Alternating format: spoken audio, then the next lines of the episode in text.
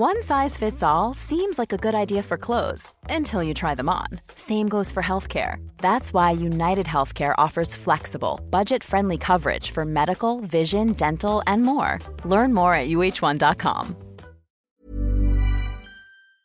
Wer die Ukraine retten will, wer eine katastrophale militärische Niederlage vermeiden will, der kann das nur, indem er Verhandlungen mit Russland aufnimmt. Das ist die einzige Möglichkeit, um das zu verhindern.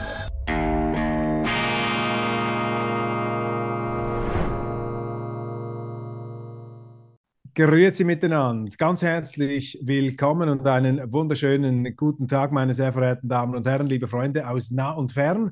Ich darf Sie begrüßen zu dieser Sondersendung von Weltwoche Daily die andere Sicht am Donnerstag, dem 29. Februar 2024 mit einem prominenten Gast. Es ist der frühere NATO-General Harald Kujat, der für die Weltwoche ja schon oft das Geschehen in der Ukraine eingeordnet hat. Herr General, Herr Kujat, ich begrüße Sie herzlich in, äh, bei Weltwoche Daily. Wie geht es Ihnen?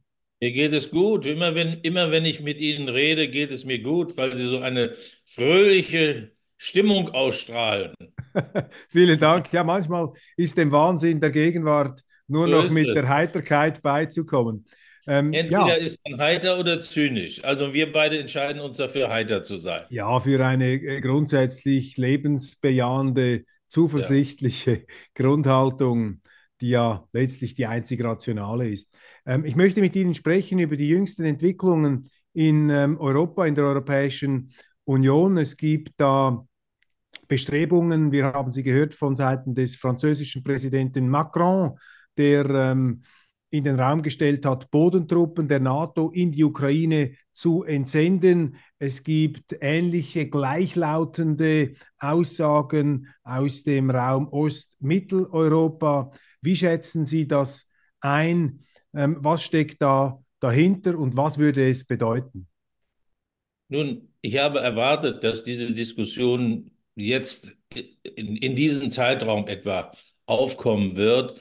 Äh, ich habe ja auch seit Monaten darauf hingewiesen, dass diese Diskussion kommen wird, nämlich dann, wenn sich eine militärische Niederlage der Ukraine abzeichnet.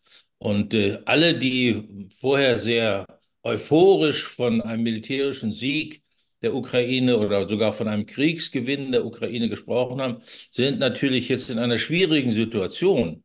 Teilweise bricht ja auch, äh, wenn man die Diskussion verfolgt, schon Panik aus.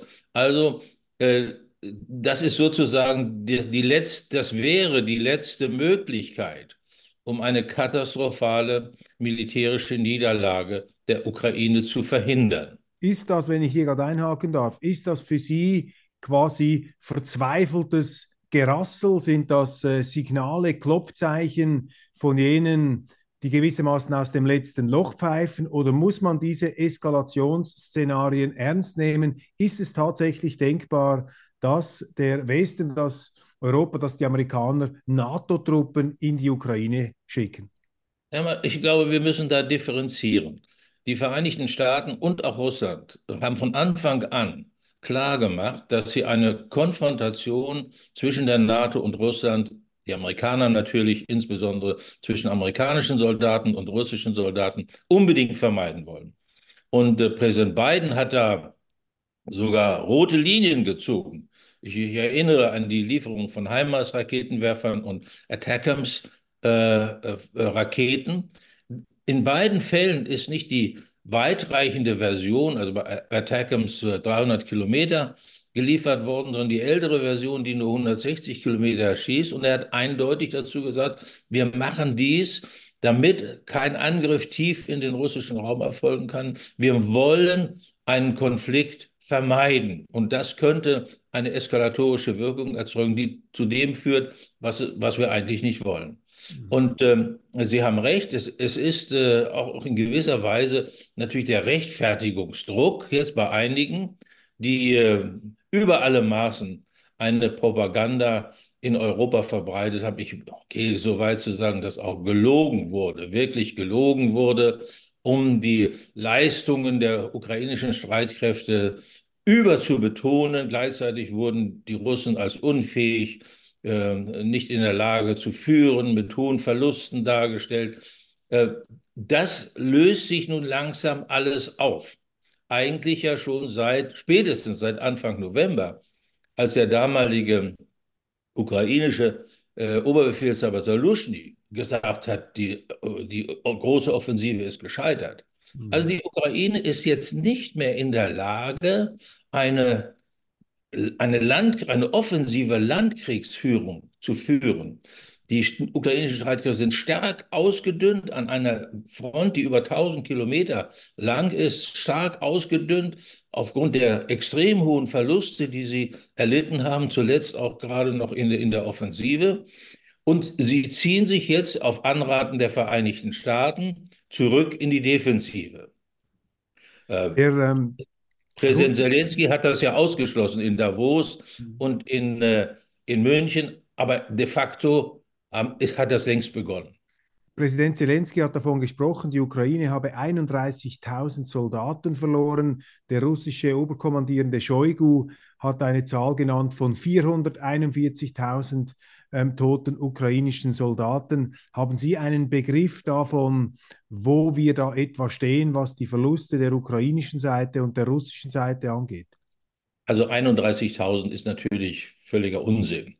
Das ist, äh, dass beide Seiten ihre eigenen Verluste nicht äh, korrekt darstellen, das ist völlig klar. Es ist ja nicht nur ein militärischer Krieg, es ist ja auch ein Informationskrieg.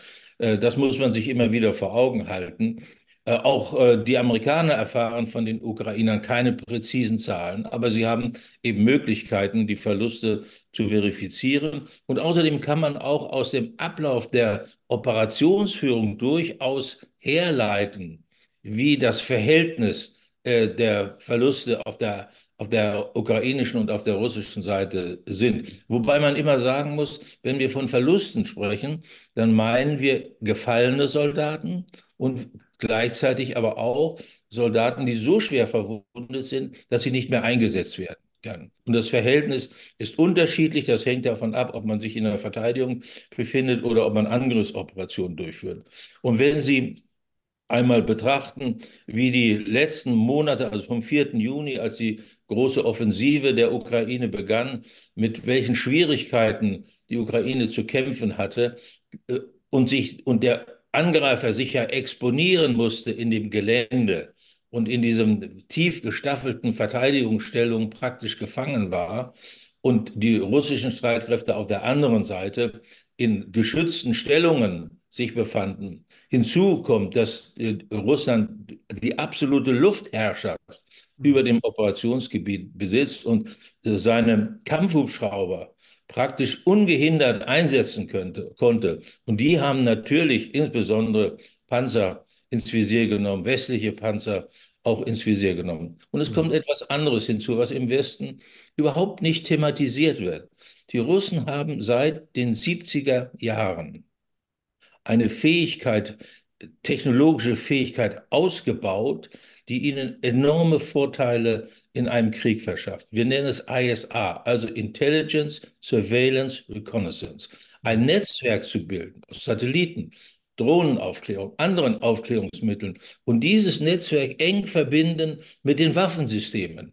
Das bedeutet, dass ein Ziel, ein Ziel sobald es aufgefasst ist von diesem ISA-System, sofort bekämpft werden kann. Wir sagen zeitverzugslos. Na gut, es mögen Bruchteile von Sekunden sein oder Sekunden, aber jedenfalls in absolut kurzer Zeit wird dieses Ziel bekämpft. Das in Verbindung mit der Luftherrschaft hat den Russen in dieser, in der Abwehr dieser Offensive enorme Vorteile gebracht und hat, das muss man eben auch in diesem Zusammenhang erwähnen, zu enormen Verlusten auf der ukrainischen Seite geführt. Das ist ja auch der Grund, weshalb jetzt eine Mobilisierungswelle läuft in der Ukraine, nicht die erste, die, die, das hat schon mehrere gegeben, in der 500.000 Soldaten rekrutiert werden sollen. Das heißt also, die Zahlen, die Shoigu genannt haben, hat, kommen der Realität weit näher als die Zahlen, die Zelensky genannt hat.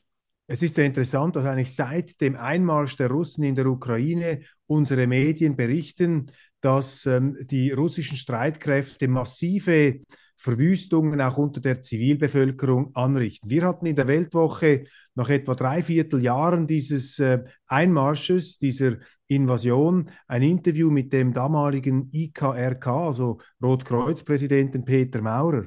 Und er hat äh, festgehalten in diesem Interview, schriftlich, also er hat das abgesegnet, dass für ihn das Bemerkenswerte an diesem Krieg sei, dass eben die Zahl der militärischen Opfer im Verhältnis zu den zivilen Opfern viel, viel größer sei und dass sich beide Seiten, sowohl die ukrainische wie auch die russische, im Kontext jetzt einer Kriegsführung, vor allem auch im Vergleich mit früheren Kriegen, sehr zurückhalten würden und schonungsvoll umgehen würden, immer relativ gesprochen, mit der Zivilbevölkerung. Allerdings lese ich heute noch ähm, immer wieder, dass das ein ganz verheerender Krieg sei gegen die Zivilbevölkerung auch. Haben Sie da Angaben? Können Sie da eine Einschätzung abgeben, wie sozusagen neben den militärischen Toten auch die Zivilbevölkerung in Mitleidenschaft gezogen wird in diesem Krieg? Nun, man kann es ja vergleichen. Vergleichen wir es einmal mit dem Gaza-Krieg wie viele zivile Tote es dort gibt im Verhältnis zu den Toten, die auch von der Ukraine genannt werden. Das, das ist unverhältnismäßig äh, größer, die zivilen Verluste. Oder denken in Sie. Der Gaza, also im Gazastreit, im, im Gaza, Gaza Ja, ja, genau. Mhm. Äh, aber, oder, oder das, ich mag das gar nicht sagen, aber vielleicht sollte man auch daran erinnern, es gab einen Luftkrieg gegen Deutschland im Zweiten Weltkrieg. Da sind Millionen äh, Deutsche getötet worden. Das ist völlig unverhältnismäßig mhm. gegenüber dem, was dort passiert. Und äh, ich habe auch den Eindruck, dass die, die russischen Streitkräfte in erster Linie auf die militärische Infrastruktur abzielen, aber auch, und das war eine Folge insbesondere des Angriffs der, oder der, der, des, des Attentats auf die Kertschbrücke. Danach begann dann Russland mit der Bombardierung der, der äh, Infrastruktur, der Versorgungsinfrastruktur, Strom, Gas und, und so weiter. Das hat natürlich auch damit zu tun. Ich, also ich weiß, man wird mir jetzt vorwerfen, ich rechtfertige das. Ich rechtfertige das gar nicht. Ich versuche nur die Fakten darzustellen. Auf der Krim leben auch zwei Millionen Zivilisten. Für die ist die Kertschbrücke die Lebensader. Sie werden über diese Brücke versorgt. Und deshalb äh, hat Russland so reagiert, indem es dann auch massiv die, die Versorgungsinfrastruktur angegriffen hat. Ich habe den Eindruck tatsächlich, dass äh, ein, ein, Flächenbombardement von zivilen äh, Einrichtungen, äh, Städten gar nicht stattfindet. Natürlich gibt es erhebliche Verwüstungen auch in der zivilen Infrastruktur in der Kampfzone. Das ist außer, das sehen wir jetzt ja auch bei, bei AfD-IFK, aber wir haben es auch bei Bachmut gesehen und bei anderen Orten. Da finden natürlich gewaltige Zerstörungen statt. Im Grunde werden diese Städte dem Erdboden gleichgemacht. Aber das hat eben damit zu tun, dass diese, wie Avdivka beispielsweise, oder Bachmut, von den ukrainischen Streitkräften als Festungen ausgebaut werden. Also in Bachmut haben beispielsweise Kämpfe stattgefunden wie in Stalingrad. Nicht? Die Ukrainer waren im ersten Stock, die Russen waren im Parterre. Und da ist natürlich, da ist natürlich sehr viel an Bausubstanz auch verloren gegangen, obwohl ja in vielen dieser Orte immer noch eine geringe Zahl von Zivilisten wohnhaft sind. Aber die Masse ist auch geflohen eigentlich. Also mein Eindruck ist, um es kurz zu fassen, es ist in der Tat so, das ist ja auch, dass die zivile Infrastruktur zumindest, es wird versucht, sie zu schonen. Und Sie sehen das auch in Kiew, da findet das Leben ganz normal statt, als ob es gar keinen Krieg gäbe. Ja, es ist nicht, das war in Berlin 1945 völlig anders. Aber es hängt natürlich auch damit zusammen, dass man versucht, in einem solchen Krieg auch einen Krieg wirtschaftlich zu führen. Es ist unwirtschaftlich, eigentlich äh, zivile äh, Häuser zu zerstören, äh, wenn man nicht einen Terrorangriff verfliegen will, um die, um die Bevölkerung zu demoralisieren, sondern man muss das, was man an Kampfmitteln zur Verfügung hat, dort einsetzen, wo es sich auf, unmittelbar auf den Krieg auswirkt. Und ich habe den Eindruck, dass Russland das tut. Wie schätzen Sie ein als Militär, der ja sich mit unterschiedlichen auch Szenarien immer hat auseinandersetzen müssen, vielleicht noch eine ganz kurze Einschätzung, ähm, wenn eine Armee wie jetzt die ukrainische sich in Städten sozusagen einigelt. Wir haben das ja auch in Mariupol hm. gesehen. Ähm, wie beurteilen Sie das? Ist das eine Taktik, die man anwendet, wenn man angegriffen wird, wie jetzt durch die Russen? Oder ist das auch eine fragwürdige Strategie von Kiew, dass man eben ausgerechnet diese Städte zu Brennpunkten erklärt hat? Oder ist das militärisch unvermeidlich angesichts der Situation? Vielleicht dazu noch eine Einschätzung. Nun, das ist eine Folge der Tatsache, dass die Ukraine zu einem beweglichen Gefecht, dem Gefecht der verbundenen Waffen, ich glaube, wir haben darüber auch schon mal gesprochen, nicht in der Lage ist. Das ist eigentlich die wirksamste Art der Verteidigung. Man weicht dem Gegner aus, wo man kann, man packt ihn an der Flanke. Das, das, ist, äh, das ist eigentlich die klassische Operationszug. Dazu ist die Ukraine nicht in der Lage. Sie muss also diesen Weg wählen, um Gelände, um, äh, um Territorium zu halten. Also quasi man verwickelt den Gegner dann in eine Art Häuserkampfschlacht, wo es dann sehr ähm, ähm, ja, engmaschig und verlustreich genau. zu und her geht.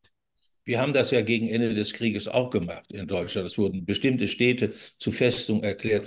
Das Problem dabei ist nur, dass der Gegner das durchaus ausnutzen kann.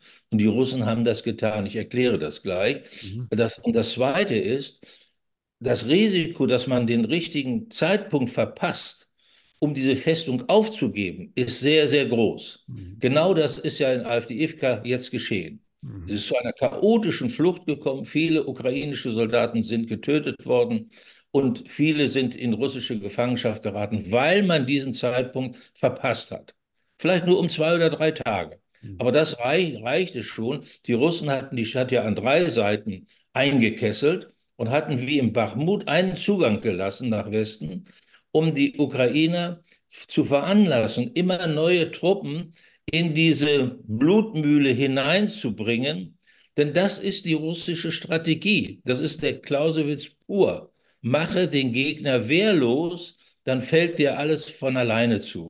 Und wehrlos machst du den Gegner, wenn seine Streitkräfte nicht mehr kämpfen können. Wenn er so große Verluste hat, dass er einen, einen Kampf, äh, eine, auch eine Verteidigung nicht mehr wirksam durchführen kann. Und hätte, denn, ja, so hätte Zelensky eine andere Wahl gehabt? Oder hat er hier sozusagen auch den Russen unfreiwillig entgegengearbeitet, dass er sich in diesen Festungen gleichsam die Armee und seine wichtigsten Brigaden hat zerstören lassen? Ja, es gab ja in dieser Frage einen, deutschen, äh, einen deutlichen Meinungsunterschied zwischen dem Oberbefehlshaber Saluschny und Zelensky. Saluschny als Militär hat sich bemüht, Verluste so gering wie möglich zu halten und hätte dann auch frühzeitig, wenn die Lage aussichtslos wird, versucht rauszukommen aus der Festung. Ja, solange der Weg noch offen ist. In mhm. Avdivka war es nämlich so, dass auch der Ausgang immer enger wurde, sodass die ukrainischen Soldaten sogar in den Bereich der Handfeuerwaffen der Russen kamen und dadurch erhebliche Verluste erlitten haben. Das heißt, es ist deutlich zu spät gewesen. Zelensky verfolgt eine andere, eine, eine andere Politik, muss ich sagen, keine andere Strategie. Er versucht äh, nachzuweisen, dass die Ukraine nicht nur in der Lage ist, Gelände zu halten, sondern auch Quadratmeter um Quadratmeter zurückzuerobern. Nur dadurch glaubt er, sich der, der Unterstützung durch den Westen weiter sicher zu sein. Niemand setzt auf, auf, auf eine, äh, wie sagt man, auf ein lahmes Pferd, sagt man normalerweise, sondern es wird, der Westen investiert nur dann, wenn er glaubt, selbst wenn er fälschlicherweise glaubt, es gäbe noch eine Chance, sozusagen die strategische Lage zugunsten der Ukraine zu wenden. Und das war die Absicht Zelenskis. Darüber ist es auch immer wieder zu, zu einem Streit zwischen ihm und seinem Oberbefehlshaber gekommen. Der Saluschny hat gesagt, wir kämpfen Quadratmeter um Quadrat, äh, versuchen Quadratmeter um Quadratmeter zurückzuerkämpfen und erleiden damit einen enorm hohen Blutzoll. Genau das ist die Tatsache, über die wir gerade sprechen, wie sie eigentlich den Russen in die Falle gegangen sind. Aber das ist ja eigentlich etwas hochfragwürdiges, also wenn man sich das vor Augen hält, dass im Grunde der Präsident diese Haltebefehle gibt, obwohl ihm die oberste Armeeführung sagt, das ist viel zu verlustreich, das können wir uns gar nicht leisten, dann sind doch das Durchhalteparolen, die da von der Politik gegeben werden, die meines Erachtens in unseren Medien viel zu unkritisch begutachtet werden. Man äh, müsste das meines Erachtens ja kritisieren, wenn ein oberster Feldherr sieht, dass er eine Front nicht halten kann, aber trotzdem seinen Truppen befiehlt, bleibt in dieser Stadt. Und ich habe nur die Berichte etwas in den angelsächsischen Medien gelesen. Die sind viel kritischer als unsere. Eine absolut. New York Times, die geschrieben hat, dass das ein absolut chaotischer Rückzug, sozusagen eine, eine Route, eine, eine heillose Flucht am Schluss war. Ist da nicht äh, Zelensky Ihrer Meinung nach, wenn Sie jetzt Oberkommandierender wären der ukrainischen Streitkräfte, ist er da nicht zu weit gegangen? Natürlich ist er, er ist nicht nur da in, in AfD zu weit gegangen, auch vorher in Bachmut schon und an anderen Stellen eben auch. Nur eben, äh, natürlich letzten Endes entscheidet die Politik. Mhm. Und so ist es immer gewesen, auch in früheren Kriegen. Ich will jetzt hier nicht die deutsche Geschichte aufrollen, aber wie oft haben wir das erlebt in der Vergangenheit, dass gesagt wird, es wird gehalten bis zum letzten Mann, ja? Und äh, äh, äh, auch gerade in, in, mit dieser Festungsphilosophie, ja, die eigentlich in der heute in der Neuzeit völlig überholt ist. Die heutige Waffenwirkung äh, äh, äh nimmt überhaupt keine Rücksicht auf befestigte mhm. auf, Häuser oder oder Städte, das, das ist unsinnig eigentlich. Aber es ist eben ein politisches Signal, das damit verbunden ist. Aber und dass er natürlich gibt, weil er sich davon verspricht, eben doch noch eine, eine Waffenhilfe. Ich meine, ich will jetzt auch nicht da aus dem gesicherten Lehnstuhl heraus den Zelensky kritisieren. Ich sage nur, ähm, er musste das vielleicht Bitte. aus seiner Sicht auch machen, um gegenüber dem Westen zu beweisen, eben wir sind keine Verliererpartei, wir haben immer noch eine Chance. Das ist richtig, nur man muss versuchen, einen vernünftigen Mittelweg ja. zu gehen. Mhm. Nicht? Äh, ist in beiden Fällen, sowohl Bachmut als auch AfD, AfD insbesondere, muss ich jetzt sagen, ist einfach zu lange gehalten worden. Und äh, dann sind ja auch noch große Teile zurückgelassen worden, die dann in russische Kriegsgefangenschaft geraten sind, weil sie gar nicht mehr rauskamen. Irgendwann macht der Gegner dann den Sack zu. Ja, und dann ist, äh, ist es vorbei. Also es geht, es geht darum, eine vernünftige Balance zu halten.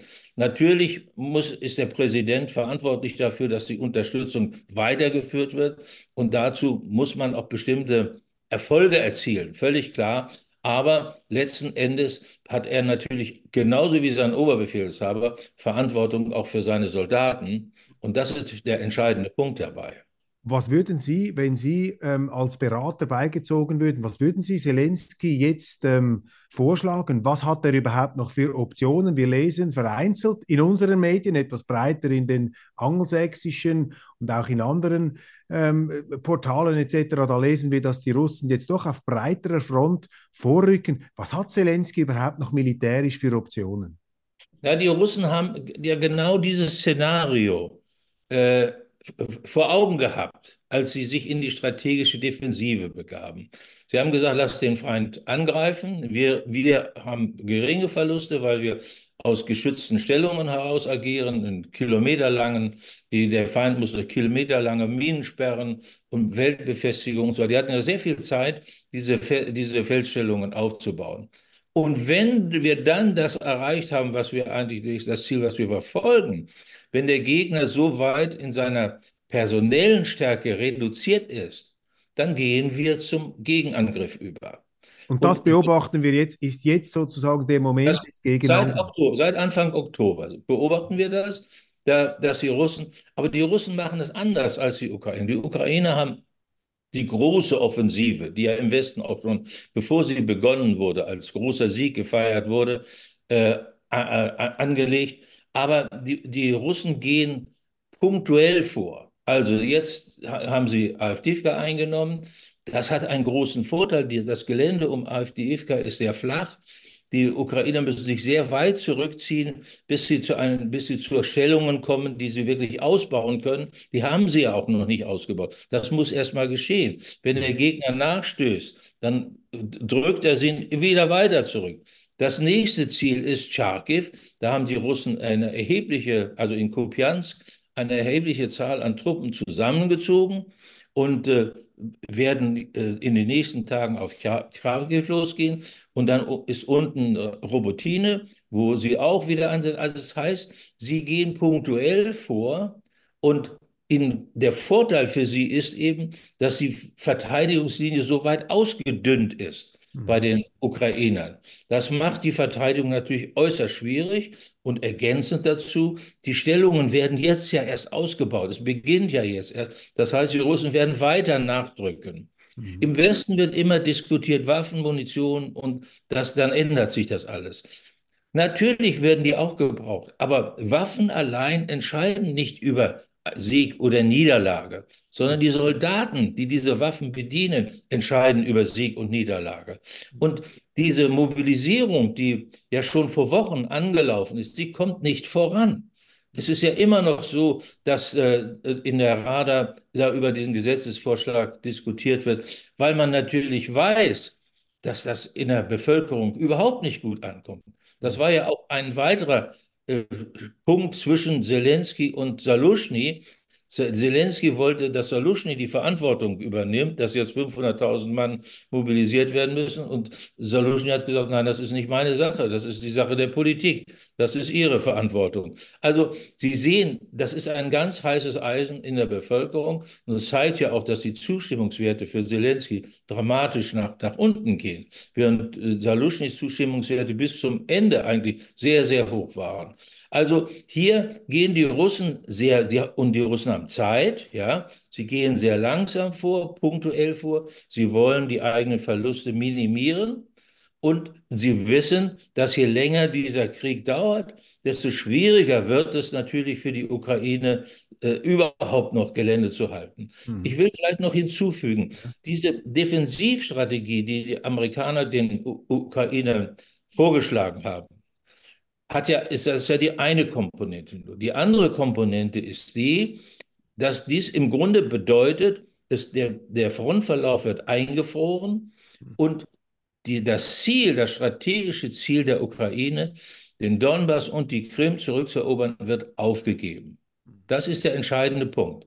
Das, das, das Dritte, was dazu kommt, ist, dass die Amerikaner versuchen, sich in dieser schwierigen Endphase, sage ich einmal, herauszuziehen. Das hängt nicht nur damit zusammen, dass es immer schwieriger wird, die Unterstützung äh, durch den Kongress zu bringen. Das wird wahrscheinlich in den nächsten Tagen gelingen, davon gehe ich aus. Aber es verlängert nur den Krieg um drei, vier Monate. Und dann sind wir wieder an der gleichen Stelle wie heute. Also und dann steht im Hintergrund immer noch die Frage, was passiert, wenn Trump wieder Präsident wird, der ja gesagt hat, ich beende den Krieg in 24 Stunden. Mhm. Also haben, da kommt es eigentlich sehr, den Amerikanern sehr gelegen, dass sie sagen können, wir müssen eine langfristige Lösung für die Ukraine schaffen in dieser Situation, in der, in die, mit diesem eingefrorenen Frontverlauf, möglichst zu einem Waffenstillstand zu kommen dann, der es uns erlaubt, die Ukraine militärisch, wirtschaftlich und so wieder aufzubauen. Und, Aber diesen Tag sollen die Europäer übernehmen. Genau. Ja? Und wo ist Ihrer Meinung nach im Moment nur ganz kurz das Problem der Russen, die jetzt, ähm, sagen wir, die Oberhand haben, äh, eben sie rücken vor. Wo sehen Sie da das Problem? Man könnte ja vielleicht argumentieren, ja, die Russen marschieren jetzt einfach voran und, und erdrücken und zerstören und demilitarisieren die Ukraine können die jetzt einfach so einfach weitermarschieren oder haben auch die Russen Probleme, die eben vielleicht dann auch eine hoffentlich baldige Verhandlungslösung wahrscheinlich machen? Also es hängt davon ab, welches Ziel die Russen verfolgen. Wenn es so ist, wie im Westen immer wieder behauptet wird, dass die Russen ähm, die Ukraine vollständig erobern wollen. A lot can happen in the next three years. Like a chatbot may be your new best friend. But what won't change? Needing health insurance. United Healthcare Tri Term Medical Plans are available for these changing times. Underwritten by Golden Rule Insurance Company, they offer budget friendly, flexible coverage for people who are in between jobs or missed open enrollment. The plans last nearly three years in some states, with access to a nationwide network of doctors and hospitals. So, for whatever tomorrow brings, United Healthcare Tri Term Medical Plans may be for you. Learn more at uh1.com. Quality sleep is essential. That's why the Sleep Number Smart Bed is designed for your ever evolving sleep needs. Need a bed that's firmer or softer on either side? Helps you sleep at a comfortable temperature? Sleep Number Smart Beds let you individualize your comfort so you sleep better together. JD Power ranks Sleep Number number 1 in customer satisfaction with mattresses purchased in-store. And now, save 50% on the Sleep Number limited edition Smart Bed for a limited time. For JD Power 2023 award information, visit jdpower.com/awards. Only at a Sleep Number store or sleepnumber.com. Und dann äh, auch NATO-Staaten angreifen wollen, dann werden sie natürlich weiter drücken äh, und werden versuchen, sich eine Ausgangsbasis zu, zu schaffen für weitere Angriffe, zum Beispiel auf die baltischen Staaten oder auf, auf Polen oder hm. Rumänien. Äh, Was aber, Putin allerdings im Interview mit Tucker Carlson kategorisch zurückgewiesen hat, er hat gesagt, das sei gegen jeden Common Sense, die NATO anzugreifen, weil das bedeutet den Dritten Weltkrieg. Ganz deshalb habe ich am Anfang auch gesagt, beide, Russland und die Vereinigten Staaten, wollen unbedingt einen Krieg NATO-Russland vermeiden. Um beide Seiten. Mhm. Ich, ich schätze deshalb, dass, dass das Ziel äh, der äh, Russen sein wird, diese vier Regionen, die sie am 30. September 22 äh, annektiert haben, dass die in den ehemaligen Verwaltungsgrenzen konsolidiert werden. Mhm. Wobei die Frage ja immer noch so ein bisschen im Raum steht, werden sie Odessa auch noch einnehmen? Ich meine ja. Sie werden es tun. Das hat historische Gründe, das hat aber auch strategische Gründe. Damit würden sie die Ukraine vom Schwarzen Meer abschneiden und würden sozusagen den Schulterschluss mit ihren Truppen in Transnistrien herstellen. Im Übrigen ist auch das Interesse der Russen äh, gar nicht, die, die Ukraine völlig zu besetzen. Das Interesse kann gar nicht sein. Denn der Aufwand, die hm. Zahl der Soldaten, die sie benötigen würden, um die gesamte U U Ukraine unter Kontrolle zu behalten, wäre ja enorm. Stellen Sie sich vor, in, in der kleinen DDR waren 300.000 russische Soldaten stationiert. Wie viel müssten es dann in der Ukraine sein? Und es kommt hinzu, dass gerade diese vollständige Besetzung der Ukraine bedeuten würde, dass sich NATO-Soldaten und russische Soldaten Auge in Auge gegenüberstehen. Und das bedeutet, das könnte bedeuten, dass es zu einem menschlichen und auch zu einem technischen Fehler kommt, der dann durch die Politik nicht mehr eingefangen werden kann. Es gibt eine Eskalation, die außer Kontrolle gerät. Und dann haben sie genau das, was beide Staaten vermeiden wollen. Jetzt gibt es ja ganz interessante Meldungen und Nachrichten, die zum Teil in unseren Medien gebracht werden, zum Teil nicht. Die New York Times hat gemeldet, interessanter Zeitpunkt, es gebe zwölf geheime CIA-Bunker ja. seit über zehn Jahren in der Ukraine, relativ nahe an der russischen Grenze. Und wir haben gehört auf die Ansagen von Macron, jetzt NATO-Bodentruppen dahin zu schicken, wobei er, glaube ich, ein bisschen schon zurückgerudert ist. Aber da haben dann in der Financial Times ähm, britische Quellen gesagt, man soll jetzt da nicht auf dieser Klaviatur spielen. Es seien im Übrigen ja schon tatsächlich verdeckte NATO-Einheiten in der Ukraine. Und jetzt habe ich mir einfach die Frage gestellt, warum kommt das heraus mit diesen CIA-Bunkern und jetzt diese NATO-Diskussion? Könnte da auch die Bedeutung drin liegen, dass man den Russen signalisieren möchte, passt übrigens auf, wir sind dann schon dort und ähm, übertreibt es nicht mit eurem Feldzug. Also das wäre sozusagen ein bisschen eine Rückzugsstrategie, sozusagen der Warnung. Oder beobachten wir eine andere Entwicklung, über die sich ähm, der Viktor Orban große Sorgen gemacht hat, als wir ihn hier in Zürich hatten bei der Zürcher Rede. Er hat dort die Frage gestell gestellt, wird die NATO es überhaupt akzeptieren, dass die Ukraine diesen Krieg verliert? Vielleicht dazu noch zwischen diesen beiden ja, Polen ja. die Einschätzung von Ihnen. Naja, das ist ja der, das ist ja auch meine These, nicht? Dass, äh, dass zu dem, wenn es sich abzeigt, eine militärische Niederlage abzeichnet, dann kommen die Rufe, unseren Waffen, unseren westlichen Waffen müssen jetzt auch westliche Soldaten folgen. Wir müssen das und, äh, und dann kommt dahinterher noch das Argument, denn sonst erobert äh, die Russland die gesamte Ukraine und dann marschieren sie auch gegen Westen. Also das ist, das ist eine, eine logische Konsequenz. Ich glaube, dass diese Leaks mit den CIA-Bunkern, mhm. mhm. und da gab es vorher auch schon andere, eigentlich von den Amerikanern gestreut werden, um zu sagen, Vorsicht, wir sind schon sehr weit gegangen. Wir sollten nicht weitergehen. Denn Präsident Biden war sehr outspoken in der Frage Konflikt mit, äh, mit Russland. Er sprach vom Armageddon sogar, das entstehen könnte. Und in der Tat, dieses Risiko besteht. Also, Sie haben ja nicht, die eine Frage habe ich noch nicht beantwortet. Sie haben ja gefragt, was ist die Alternative dazu? Mhm. Ich kann nur eins sagen, wer die Ukraine retten will, wer eine katastrophale militärische Niederlage vermeiden will, der kann das nur, indem er Verhandlungen mit Russland aufnimmt. Das ist die einzige Möglichkeit, um das zu verhindern. Mhm. Und da muss man immer auch berühren, auch das ist eine, eine im Grunde eine Entwicklung, die wir schon fast verschlafen haben. Ja? Denn je länger es dauert, je größer die militärischen Fortschritte Russlands sind, desto geringer ist natürlich die Neigung auf russischer Seite, Konzessionen zu machen. Das ist doch, das liegt doch auf der Hand.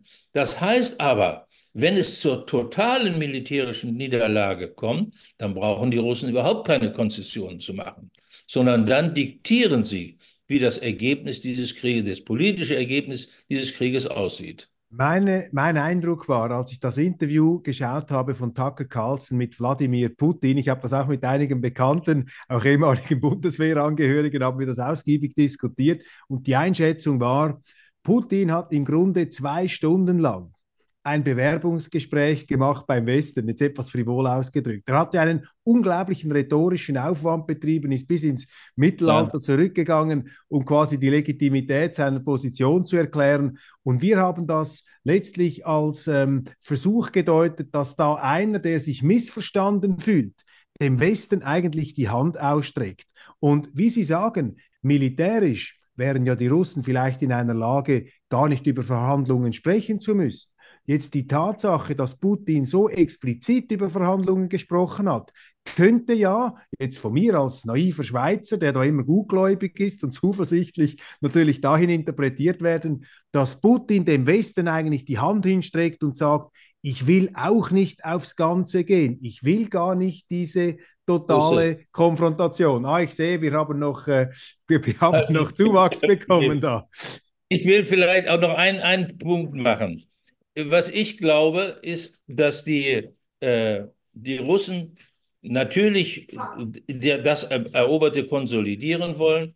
Äh, es ist aber auch so, dass sie eine, aus, weil, weil sie eben eine Konfrontation mit der NATO vermeiden wollen, so wie die Amerikaner auch, eine Pufferzone einrichten ja. wollen.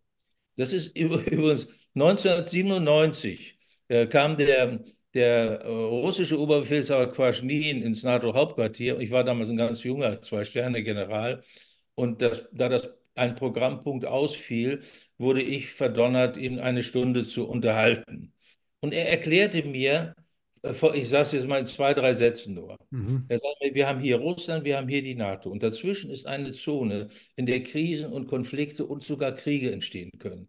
Wir müssen ein Arrangement finden, das verhindert, dass die NATO und Russland miteinander in Krieg geraten, weil hier äh, etwas entsteht, was wir beide nicht kontrollieren können. Mhm. Und wir haben das dann versucht, in dem Vertrag, Grundlagenvertrag NATO-Russland, auch da einen Passus reinzubringen, der so e-, etwa lautet, wenn äh, eine Seite ihre Sicherheit gefährdet sieht äh, und die andere in irgendeiner Weise davon betroffen ist, dann werden sich beide zusammensetzen und werden eine, also diese diplomatischen Floskeln im Vertrauen und äh, ähm, mit dem Wunsch, ein positives Ergebnis zu erzielen und so weiter. Mit vielen und, aber genau das ist da geschehen. Und ich höre jetzt, dass diese Idee einer Pufferzone natürlich mit einer Variante wieder hochkommt. Und zwar wollen die Russen dann eine Pufferzone in der Ukraine errichten. Mhm.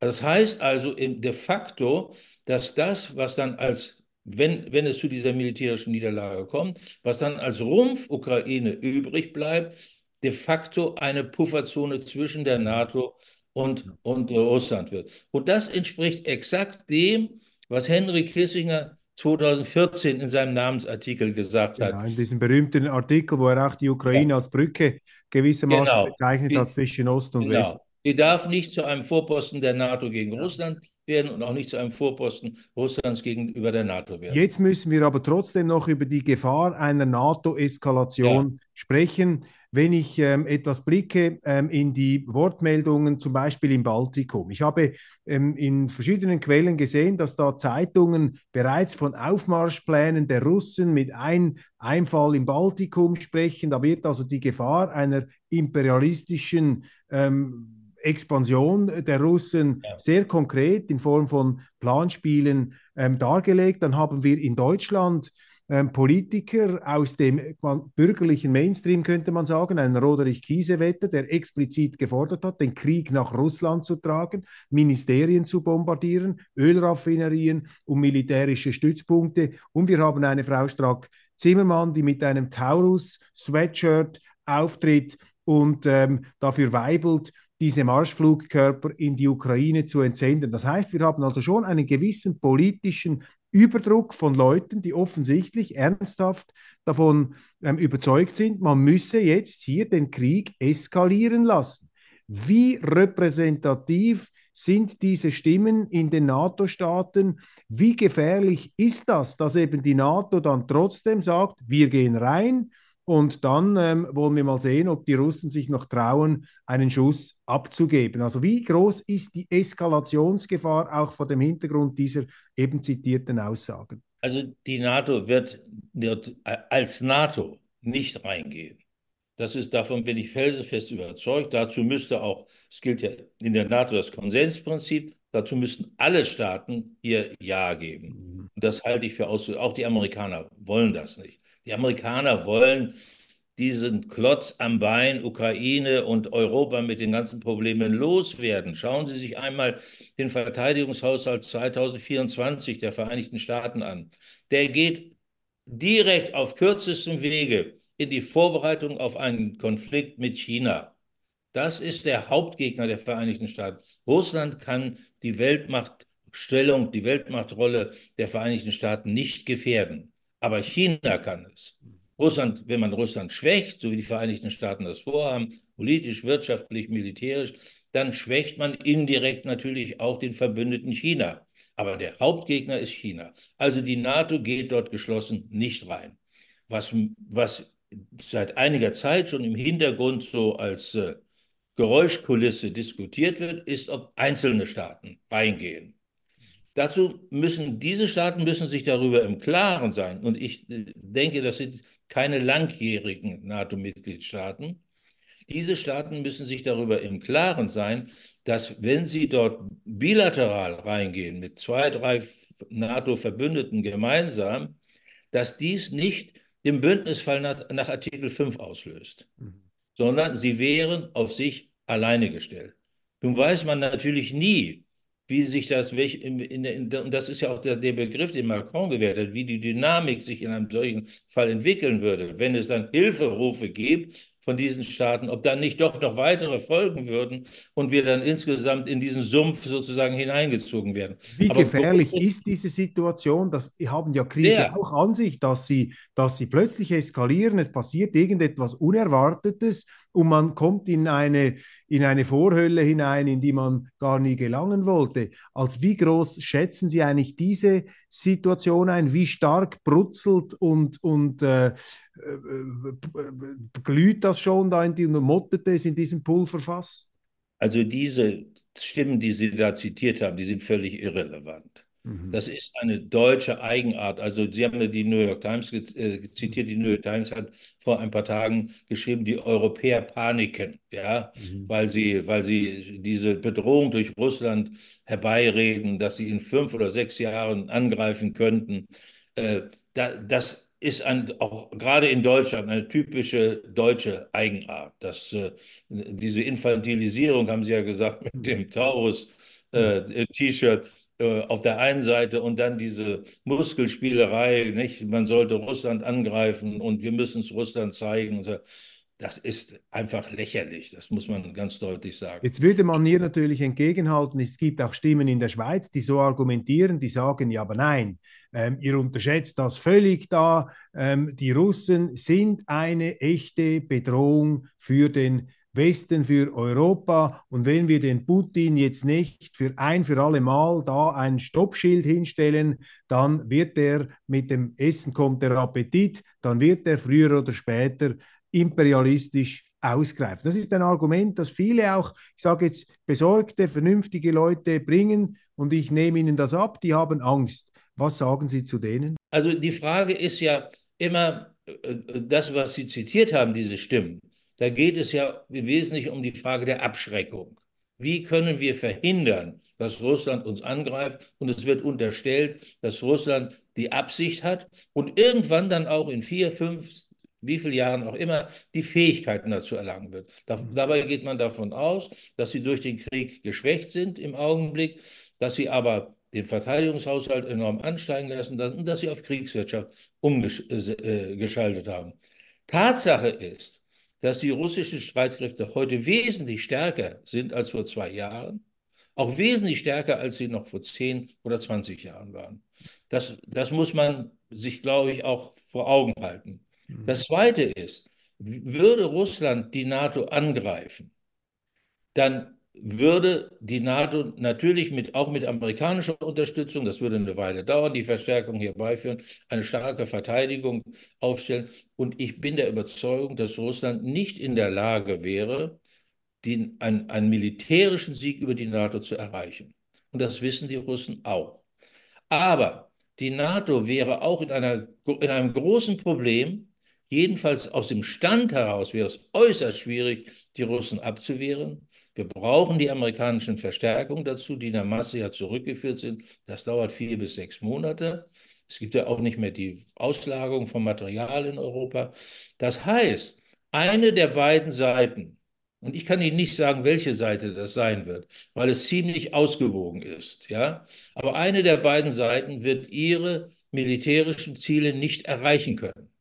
Und in dieser Situation steht dann die Frage an, müssen wir jetzt zum nuklearen Ersteinsatz greifen. Das kann sowohl Russland sein und das kann aber auch die, die Europa sein. Das heißt, es könnte ein Krieg entstehen, nicht ein Weltkrieg, wie immer gesagt wird, der dritte Weltkrieg, sondern ein auf Europa begrenzter, ein gesamteuropäischer Krieg mit dem Risiko auch eines Nuklearwaffeneinsatzes. Deshalb plädiere ich auch dafür, dass Deutschland insbesondere die Fähigkeit zur Landes- und Bündnisverteidigung wiederherstellt, die wir aufgegeben haben, und dass auch die NATO zur, zur, Verteidigung insgesamt in der Lage ist. Und das liegt nicht nur an den zwei Prozent, an dem Geld, sondern das liegt auch an Strukturfragen und äh, moderne Ausrüstung und Bewaffnung.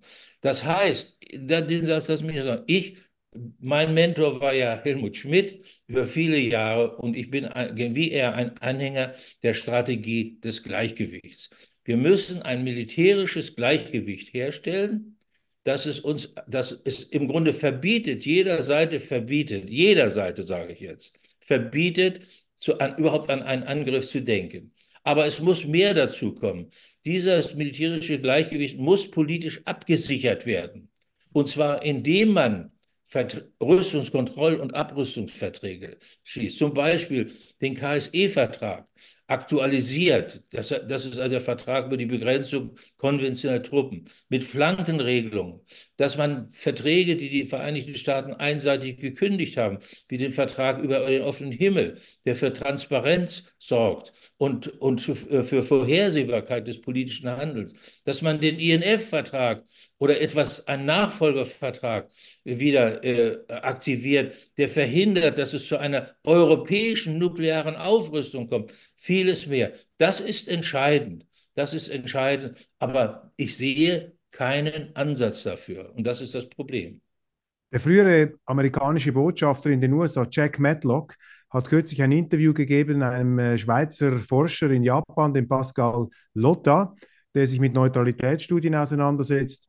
Und Jack Matlock hat gesagt, dass ähm, in ihrem Sinne, dass dieser Krieg in der Ukraine von Putin eskaliert 2022 im Grunde ein Krieg aus der strategischen Defensive ist, eine Spätfolge jener verpassten Chance, dass man Russland in den 90er Jahren in eine gemeinsame Sicherheitsstruktur in Europa eingebunden hätte. Also er widerspricht damit ganz klar der Aussage, dass Putin hier einen imperialistischen Eroberungskrieg führe. Das sei ein Krieg aus der strategischen Defensive heraus mit dem Ziel, die Amerikaner aus dieser Pufferzone, wenn man so nennen will, heraus zu vertreiben. Was sagen Sie zu dieser Einschätzung? Ich sehe das genauso. Die, die Russen haben zwei strategische Ziele. Erstens, das nuklearstrategische Gleichgewicht mit den Vereinigten Staaten zu halten. Und da mhm. ist eben das besondere Problem der Aufbau des ballistischen Raketenabwehrsystems der NATO, dass sie als Bedrohung dieses Gleichgewichts sehen. Das zweite Ziel, das die Russen haben, ist, dass sie die Vereinigten Staaten zumindest, ich sage es mal vorsichtig, aus Osteuropa zurückdrängen. Das ist ganz eindeutig. Und ich habe in den, in den Beitrittsverhandlungen ich habe die erste Runde der Beitrittsverhandlungen zum, zur NATO-Erweiterung selbst geführt. Ist, habe ich die Erkenntnis gewonnen, dass die Russen diese, diese komplexe Lage, die jetzt Ende der 90er Jahre entstanden ist, immer unter historischen und unter strategischen Gesichtspunkten sehen. Historisch, wer hat uns angegriffen? Eine Überbetonung des eigenen Sicherheitsbedürfnisses und, und äh, strategisch was, welches Land verändert das damals bestehende Gleichgewicht zu unseren Ungunsten? Also beispielsweise äh, die Ukraine wäre, ist natürlich ein enormes geostrategisches... Oder die amerikanischen Atomraketen, äh, ABM-Stationen in Polen beispielsweise und, und oder in, in Rumänien, Rumänien, die sie noch aufstellen, ja. und in Rumänien und in Polen, die sie noch ja, aufstellen ganz, wollten. Das ist ganz, das ist, sehe ich genauso. Und man darf ja auch nicht vergessen, wir haben, die Russen haben sich eigentlich der NATO angenähert nach 1991. Sie haben versucht, ein gutes Verhältnis herzustellen. Wir haben den Grundlagenvertrag miteinander geschlossen. Wir hatten eine enge politische Abstimmung zwischen, sicherheitspolitische Abstimmung zwischen Russland und äh, der NATO. Und wir hatten eine sehr, sehr enge militärische Zusammenarbeit, was die Menschen ja immer wieder vergessen. Russische Soldaten haben unter dem Kommando eines NATO-Befehlshabers an militärischen Einsätzen der NATO teilgenommen. Mhm. Also im, äh, im Kosovo beispielsweise. Wir haben auch mit Russland auf andere Weise eng zusammengearbeitet. Nach dem Untergang der Kursk beispielsweise haben wir gemeinsame Übungen gemacht. Vieles mehr. Es war eine sehr, sehr enge Zusammenarbeit. Und dann entstand Anfang dieses Jahrhunderts eigentlich. Es begann eigentlich mit der Kündigung des einseitigen Kündigung des ABM-Vertrages, Stichwort nuklearstrategisches Gleichgewicht, was die Russen eben als Versuch gewertet haben, dass die Vereinigten Staaten dieses nuklearstrategische Gleichgewicht zu ihren Gunsten ändern wollen. Ja? Äh, und dann kamen andere äh, äh, Vertragskündigungen hinzu, wie der, beispielsweise der INF-Vertrag. Das war 2019 noch durch die Regierung Trump. Ja, völlig unnötig war das. Und ich, ich, kann nur sagen, in Deutschland haben die Politiker gesagt, ja, die Kündigung war unabwendbar. Nein, sie war überhaupt nicht unabwendbar. Denn alle Systeme, die amerikanischen und die russischen, waren bis Februar 2005 alle vernichtet. Deshalb hat man auch den sehr effektiven Verifikationsmechanismus nicht mehr ausgeübt, denn es war ja nichts mehr da. Als die Amerikaner dann sagten, ja, die Russen rüsten wieder im Mittelstreckenbereich auf, sie haben den Vertrag gebrochen, deshalb müssen wir den kündigen, wäre es das Einfachste gewesen. Man hätte diesen Verifikationsmechanismus wieder in Gang gesetzt und dazu waren die Russen bereit, denn der erlaubte ja nicht nur die Kontrolle über stationierte Systeme, sondern er erlaubte es, in die Fabriken zu gehen, wo die Waffen hergestellt werden, in die Institute zu gehen, in denen die Waffen entwickelt werden. Es ist, das ist der Vertrag mit der, mit der stärksten Verifikationskraft, der überhaupt je geschlossen wurde. Der wurde gekündigt. Und dann ein Vertrag über den offenen Himmel. Wir brauchen da gar nicht weiter zu reden. Das hat alles aus russischer Sicht, ja. war alles aus russischer Sicht gedacht, um das Verhältnis, das Gleichgewicht zu verändern hat das Gleichgewicht äh, fast zum Kippen gebracht. Jetzt habe ich vor einigen Jahren einmal ein äh, Gespräch führen dürfen mit äh, der damaligen Kanzlerin Angela Merkel und man hat auch schon über die Krim gesprochen. Das war im Nachgang zu dieser ganzen äh, äh, Krim-Annexion oder dem Beitritt der Krim ja. zu Russland. Und da hat Frau Merkel etwas sehr Interessantes gesagt. Sie hat gesagt, für uns Deutsche Und Deutschland ist ja ein wichtiges Land, müssen wir nicht betonen. In Europa ist die immer noch mächtigste Volkswirtschaft, obwohl sie da in Berlin einiges daran setzen, das nicht zu ändern. Lange, nicht mehr lange. Aber, tro aber trotzdem, Deutschland ist ein ganz wichtiges Land, das ja auch in der Vergangenheit immer eine spezielle Beziehung zu Russland gehabt hat. Nun hat aber Frau Merkel Folgendes gesagt. Sie hat gesagt, für uns ist das eine ganz schwierige Situation. Denn wenn wir mit den Russen Friedensverhandlungen ähm, anstreben oder vorantreiben, während gleichzeitig bestimmte Gebiete besetzt sind zwischen Russland und Deutschland, dann löst das sozusagen den Horror der Geschichte aus, so nach dem Muster, aha, Berlin und Moskau geben sich die Hand und dann werden dann wieder ein paar Landkarten und ein paar Grenzen neu gezogen, wie im Zweiten Weltkrieg. Vielleicht da noch eine Einschätzung von Ihnen, wenn wir zurückkommen wollen zu diesem Gleichgewicht, ohne dass die Polen, dass die Balten, dass die Angst bekommen, dass sich da die Deutschen und die Russen in einem neuen ähm, ja, Ribbentrop-Molotow-Pakt zusammenschließen. Was sind die strategischen Optionen von Deutschland? Was müsste Ihrer Meinung nach Kanzler Olaf Scholz tun, um hier einen Beitrag zu leisten, ohne die kleineren Staaten zu vergraulen? Nun, äh, ich, ich, ich habe ja begonnen mit dem bilateralen Verhältnis NATO-Russland, das sehr, sehr positiv war. Und dann gab es eine große Chance. Das war die Charta von Paris. Und diese Chance haben wir nicht ergriffen. Diese Chance hätte zu einem europäischen Friedens- und Stabilitätsraum geführt, übrigens unter, unter äh, Beteiligung der Vereinigten Staaten. Das hatte Russland akzeptiert. Und wir hätten in, und, und in diesem System hätte natürlich Russland genauso wie die Ukraine ihren Platz gehabt. Das ist der entscheidende, das ist der entscheidende Punkt dabei. Diese Chance haben wir verpasst. Und ich, das heißt jetzt, was kann Deutschland jetzt machen? Was müsste ein Scholz Ihrer Meinung nach vorantreiben?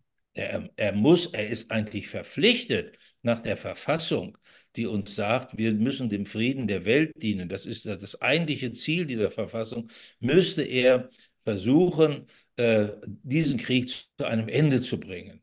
Und die Chance dazu hat er. Ich habe ja immer gehofft, dass, es, dass er das gemeinsam mit Frankreich, mit diesem Tandem machen könnte. Das, die beiden Staaten sind ja eigentlich die europäische Lokomotive.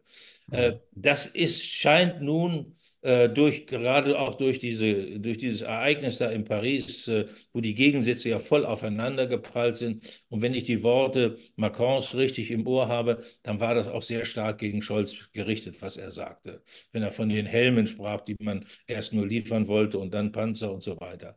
Also äh, mein, ich sehe die Chance darin, dass man äh, da beginnt, also eigentlich das zugrunde liegt, was die Chinesen vor einem Jahr vorgeschlagen haben. Das ist ja sofort als Friedensplan in Deutschland zerrissen worden, aber es ist gar kein Friedensplan gewesen, es waren einige Punkte, aber wichtige Punkte dabei.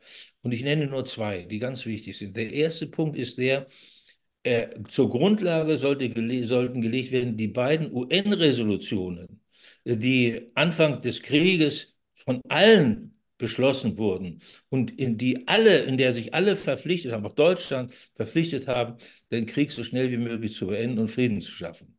Und das Zweite, das ist der wichtigere Punkt eigentlich, der sagt, man sollte dort beginnen, wo man in Istanbul Ende März, Anfang April aufgehört hat.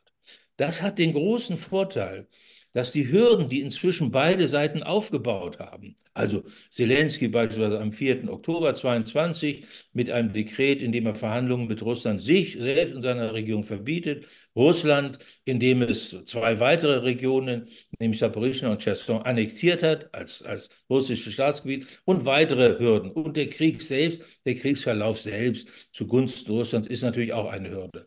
Das heißt, man würde aber diese Hürden erstmal beiseite lassen die kommen natürlich im Laufe der Verhandlung wieder, aber sie würden einem Beginn der Verhandlung nicht im Wege stehen. Das ist der entscheidende Punkt. Und so wie ich weiß, wird äh, der Bundeskanzler in kurzer Zeit nach Peking reisen und dass diese, diese Botschaft sollte er mit im Gepäck haben. Aber ich, müsste ein Bundeskanzler Scholz nicht einfach einem Zelensky sagen, einem Präsidenten, verhandeln Sie? Oder kann er das gar nicht mehr machen angesichts der Tatsache, dass er ja bei verschiedenen Reden auch immer wieder seine unverbrüchliche Unterstützung kundgetan hat? Ist er, so eine Schubumkehr überhaupt politisch denkbar? Nein, Vielleicht eine kurze er Einschätzung. Würde er würde sich unglaubwürdig machen. Ja. Das ist das eine. Denn er hat immer gesagt, wir unterstützen die Ukraine so lange wie möglich. Und unser mhm. Ziel ist es, zu verhindern, dass die Ukraine verliert und zu verhindern, dass Russland gewinnt. Das ist natürlich so eine etwas Melange, die er da hm. äh, an, angeboten hat. Das ist die eine Geschichte. Die andere ist aber, wir hören ja schon aus Kiew, dass die Vorwürfe, dass das Schicksal sich äh, zugunsten Russlands neigt, weil eben die westliche Unterstützung nicht mehr in dem Maße wie notwendig erfolgt. Sie tröpfelt nur noch und steht ganz in Frage. Das heißt, wer, würde er das tun, würde er diese sozusagen die Speere der Schuldzuweisung auf seine Brust lenken. Das will er natürlich auch nicht. Also ich denke, hier, das muss man natürlich mit den Vereinigten Staaten abstimmen, denn die beiden Hauptakteure in diesem Krieg sind ja unzweifelhaft die Vereinigten Staaten und Russland. Nicht? Das muss natürlich gemacht werden. Allerletzter Punkt. Ähm, Wladimir Putin, der russische Präsident, hat im Interview mit Tucker Carlson etwas Erstaunliches gesagt. Das ist bei uns auch immer weggewischt worden. Er hat gesagt, wir können zurückgehen zu diesem Istanbuler Friedensabkommen vom April 2022. Das sei ein Fehler gewesen von Präsident Zelensky, da einfach wegzulaufen. Es sei ein Fehler gewesen der Amerikaner und der Engländer, ihm das einzureden. Aber so einen Fehler könne man korrigieren und man wäre bereit, hier wieder in diese Verhandlungen, jetzt weiß ich nicht, auf welchem Stand einzusteigen. Da gibt es bestimmte Deutungen. Nehmen Sie das Putin ab, wenn er das sagt? Oder das muss man, wenn Sie als Militär, muss man ja immer sagen, im Krieg wird ja immer getäuscht und gelogen, nehmen Sie Putin diese Friedensschalmeien ab? Also die Russen haben natürlich genauso wenig ein Interesse weiter täglich Soldaten zu verlieren. Das macht auch die russische Bevölkerung nicht ad infinitum mit. Das ist auch, das ist auch völlig klar. Außerdem nähert sich Russland seinem strategischen Ziel, wenn ich es richtig interpretiere. Das heißt die Konsolidierung Donbass und, und so weiter. Natürlich wird man das, was in Istanbul vereinbart wurde, die, diese, dieses sogenannte Istanbuler Kommuniqué ist ja von beiden Verhandlungsführern paraffiert worden. Das heißt, es hat eine vorläufige, eine vorläufige Anerkennung der beiden Verhandlungspartner. Aber äh, ich nehme es ihm ab, aus, aus dem Grund, den ich eben gesagt habe, und das ist auch der Grund, weshalb ich das erwähne. Das heißt, wenn, wenn Scholz mit Xi Jinping spricht und sagt, mein lieber Xi Jinping, sprich doch nochmal mit Putin, erinnere ihn daran, was er in dem Interview gesagt hat und frage ab, die Frage die offizielle Bereitschaft ab, dort wieder zu beginnen, wo aufgehört wurde. Dann muss aber auch, das kann dann nicht in China sein, das kann auch nicht in Russland sein, auch nicht in Genf diesmal, sondern das muss natürlich wieder in Istanbul sein. Das heißt, auch der türkische Ministerpräsident müsste bereit sein, den Ball wieder aufzunehmen. Mein Eindruck ist, er ist dazu bereit. Das heißt, wir brauchen vier handelnde Personen. Scholz, der den Anstoß gibt, Xi Jinping, der den Ball weiterreicht an Putin und, äh, und äh, äh der, der, der türkische Präsident Erdogan, der dann letztlich sagt, okay, macht es bei uns. Das wäre die Lösung. Hochinteressant. Ganz herzlichen Dank, Herr Kujat, für dieses Gespräch.